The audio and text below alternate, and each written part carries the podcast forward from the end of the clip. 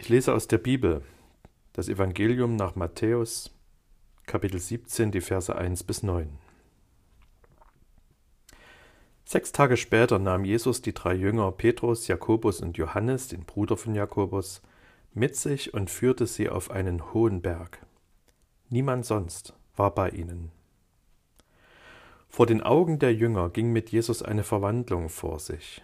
Sein Gesicht leuchtete wie die Sonne, und seine Kleider wurden strahlend weiß. Und dann sahen sie auf einmal Mose und Elia bei Jesus stehen und mit ihm reden. Da sagte Petrus zu Jesus, Wie gut, dass wir hier sind, Herr. Wenn du willst, schlage ich hier drei Zelte auf, eins für dich, eins für Mose und eins für Elia. Während er noch redete, erschien eine leuchtende Wolke über ihnen, und eine Stimme aus der Wolke sagte, Das ist mein Sohn, ihm gilt meine Liebe, ihn habe ich erwählt, auf ihn sollt ihr hören. Als die Jünger diese Worte hörten, warfen sie sich voller Angst nieder, das Gesicht zur Erde. Aber Jesus trat zu ihnen, berührte sie und sagte, Steht auf, habt keine Angst. Als sie aufblickten, sahen sie nur noch Jesus allein. Während sie den Berg hinunterstiegen, befahl er ihnen, Sprecht zu niemand über das, was ihr gesehen habt, bis der Menschensohn vom Tod auferweckt ist. Kennen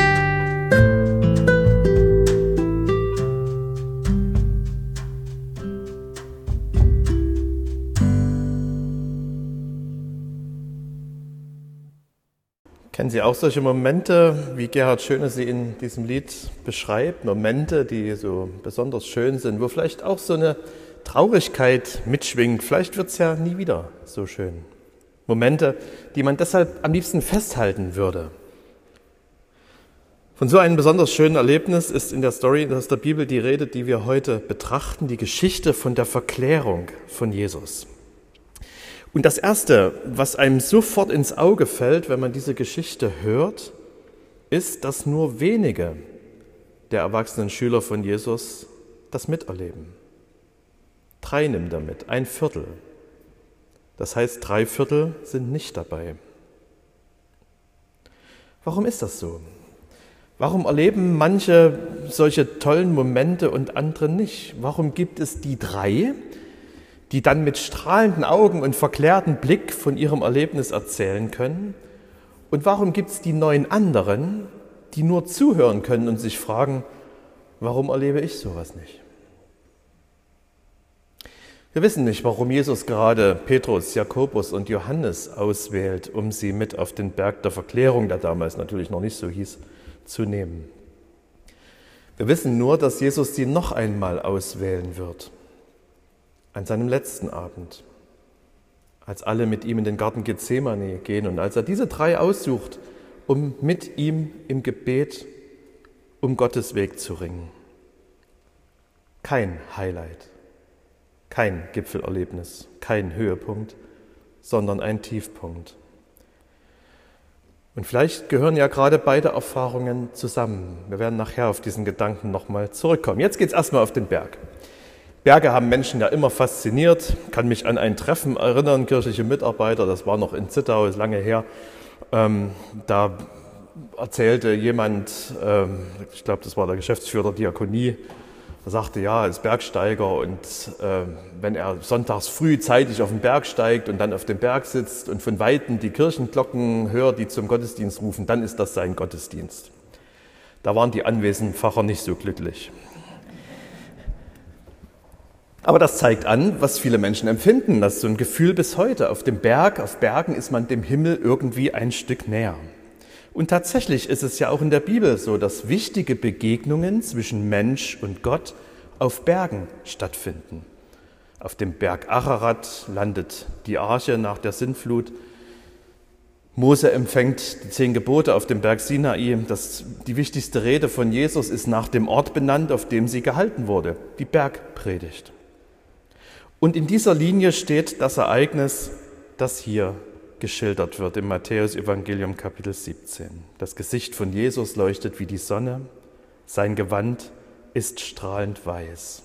Was bedeutet das? In der Offenbarung an Johannes im letzten Buch der Bibel, da wird die zukünftige Herrlichkeit von Jesus beschrieben. Und da heißt es von ihm unter anderem, sein Gesicht leuchtete wie die Sonne am Mittag. Genau das sehen die drei Jünger, die ihn hier begleiten dürfen, schon einmal. Das heißt, ihnen wird ein Blick in die Zukunft gewährt. Sie sehen die zukünftige Herrlichkeit von Jesus. Sie sehen ihn nicht als verletzlichen Menschen, sondern als Lichtgestalt.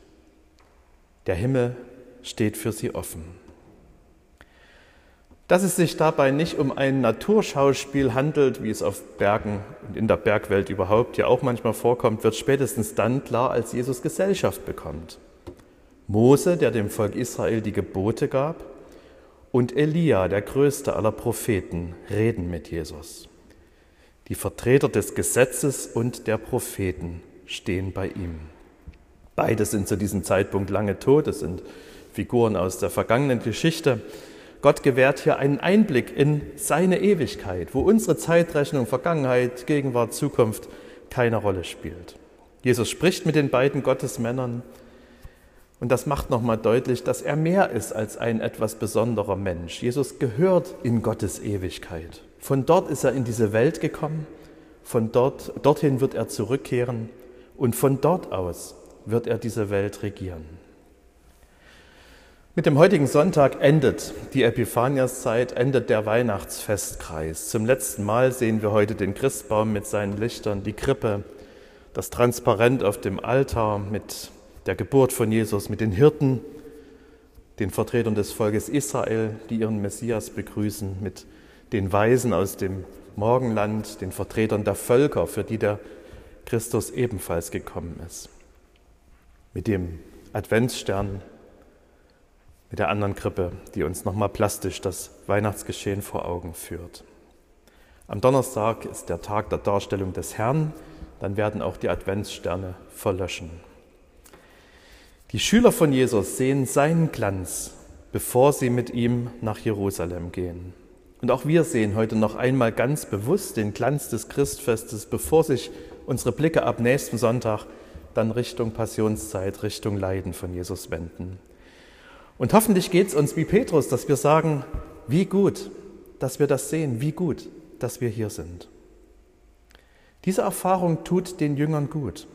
Dieses Erlebnis ist ein Höhepunkt in ihrem Alltag. Es ist aus dem Alltag herausgehoben wie ein Berggipfel aus der Landschaft. Solche Gipfelpunkte gibt es im Leben. Gerhard Schöne hat einige davon besungen. Solche Gipfelpunkte gibt es auch im Glauben. Wenn ich miterlebe, wie ein Mensch seine ersten Schritte auf dem Weg des Glaubens geht, sich für die Liebe Gottes öffnet und Christus als seinen Herrn annimmt, wenn mir beim Lesen eines Bibeltextes oder eines geistlichen Buches plötzlich ein Zusammenhang klar wird, ein Licht aufgeht, eine Erkenntnis sich einstellt, die mir neue Horizonte öffnet. Wenn ich eine Beratung miterlebe, die konstruktiv ist, von Hoffnung geprägt, wo wir Schritte planen, die wir dann auch gehen werden. Und manchmal ist auch ein ganz gewöhnlicher Gottesdienst so. Dem Missionar einer Buschkirche in Neuguinea fiel ein Mann auf, der immer nach der Sonntagsmesse noch lange Zeit in der Kapelle knien blieb. Er konnte nicht lesen, er schaute nur mit auf der Brust gekreuzten Armen zum Altar. Der Altar war schon abgeräumt und leer und trotzdem guckte er dorthin. Und einmal nimmt sich der Missionar ein Herz und fragt den Mann, was er denn da die ganze Zeit macht. Und da antwortet er lächelnd, ich halte meine Seele in die Sonne. Dort sind die Temperaturen ein bisschen anders, das macht es vielleicht einfacher, sich das vorzustellen, aber dieses Licht nochmal aufzunehmen, das wird uns heute nochmal gegeben. Höhepunkte, Gipfel, Gipfelerlebnisse, Momente großer Klarheit, inniger Nähe mit Gott, die sind für den Glauben wichtig. Aber klar ist auch, der Glaube besteht nicht nur aus Gipfelerlebnissen. Jeder weiß, man kann sich im Gebirge nicht von Gipfel zu Gipfel bewegen. Dazwischen kommen immer wieder Täler. Und so hat auch der Evangelist Matthäus es so gemacht, dass er vor und nach dieser Episode Jesus immer von seinem Leiden und Sterben sprechen lässt. Der Berg der Verklärung ist sozusagen umgeben von den Tälern des Leidens und des Sterbens. Und da sind dann auch alle Jünger mit dabei. Glaube besteht nicht nur aus tollen Erlebnissen. Glaube heißt zuallererst Gehorsam. Während er noch redete, erschien eine leuchtende Wolke über ihnen und eine Stimme aus der Wolke sagte, Dies ist mein Sohn, ihm gilt meine Liebe, ihn habe ich erwählt, auf ihn sollt ihr hören. Christsein heißt auf Jesus hören. Und das kann ich wahrscheinlich schlecht, wenn ich ihm nur auf Gipfeln begegne. Das hat was mit dem Alltag und mit den Niederungen des Lebens zu tun. Die Jünger werfen sich zu Boden, als sie das miterleben. Das gibt's, dass einen vor Begeisterung umhaut. Kann aber auch sein, dass wir ganz abrupt auf dem Boden der Tatsachen landen. Gerade, wenn es gerade eben noch so schön war. Manchmal ist das, wenn Sie das kennen, der letzte Tag nach Rüstzeit ist manchmal so. Man will am liebsten gar nicht wieder nach Hause. Es war so schön, es war so toll, so eine tolle Gemeinschaft miteinander und mit Gott. Und jetzt muss man zurück in den Alltag, will man am liebsten gar nicht. Ist vielleicht so ein bisschen wie Achterbahnfahren. Ne? Da ist es ja so, dass man ganz langsam auf den Gipfel kommt, dann ist man einen Moment oben und fragt sich, warum man das alles mitmacht. Und dann ähm, kommt diese Schussfahrt ins Tal und es wird einem ganz komisch im Bauch und man kriegt so ein flaues Gefühl, ich muss da jetzt wieder runter. Und dann ist dann auch so. Die Idee, dort Hütten zu bauen, die Petrus hat, diese Idee sollte das vermeiden oder wenigstens verzögern.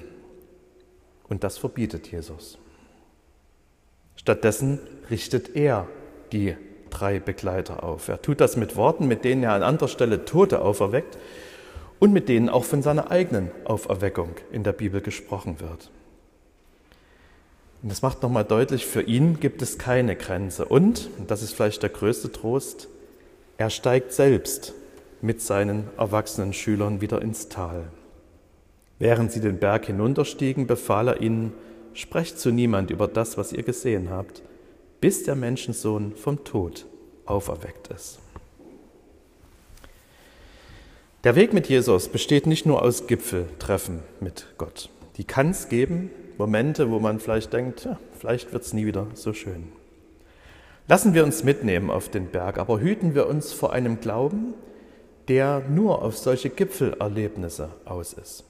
Unser Weg mit Jesus besteht nicht nur aus Gipfeltreffen mit Gott. Er führt auch durch Täler von Trauer und Leid.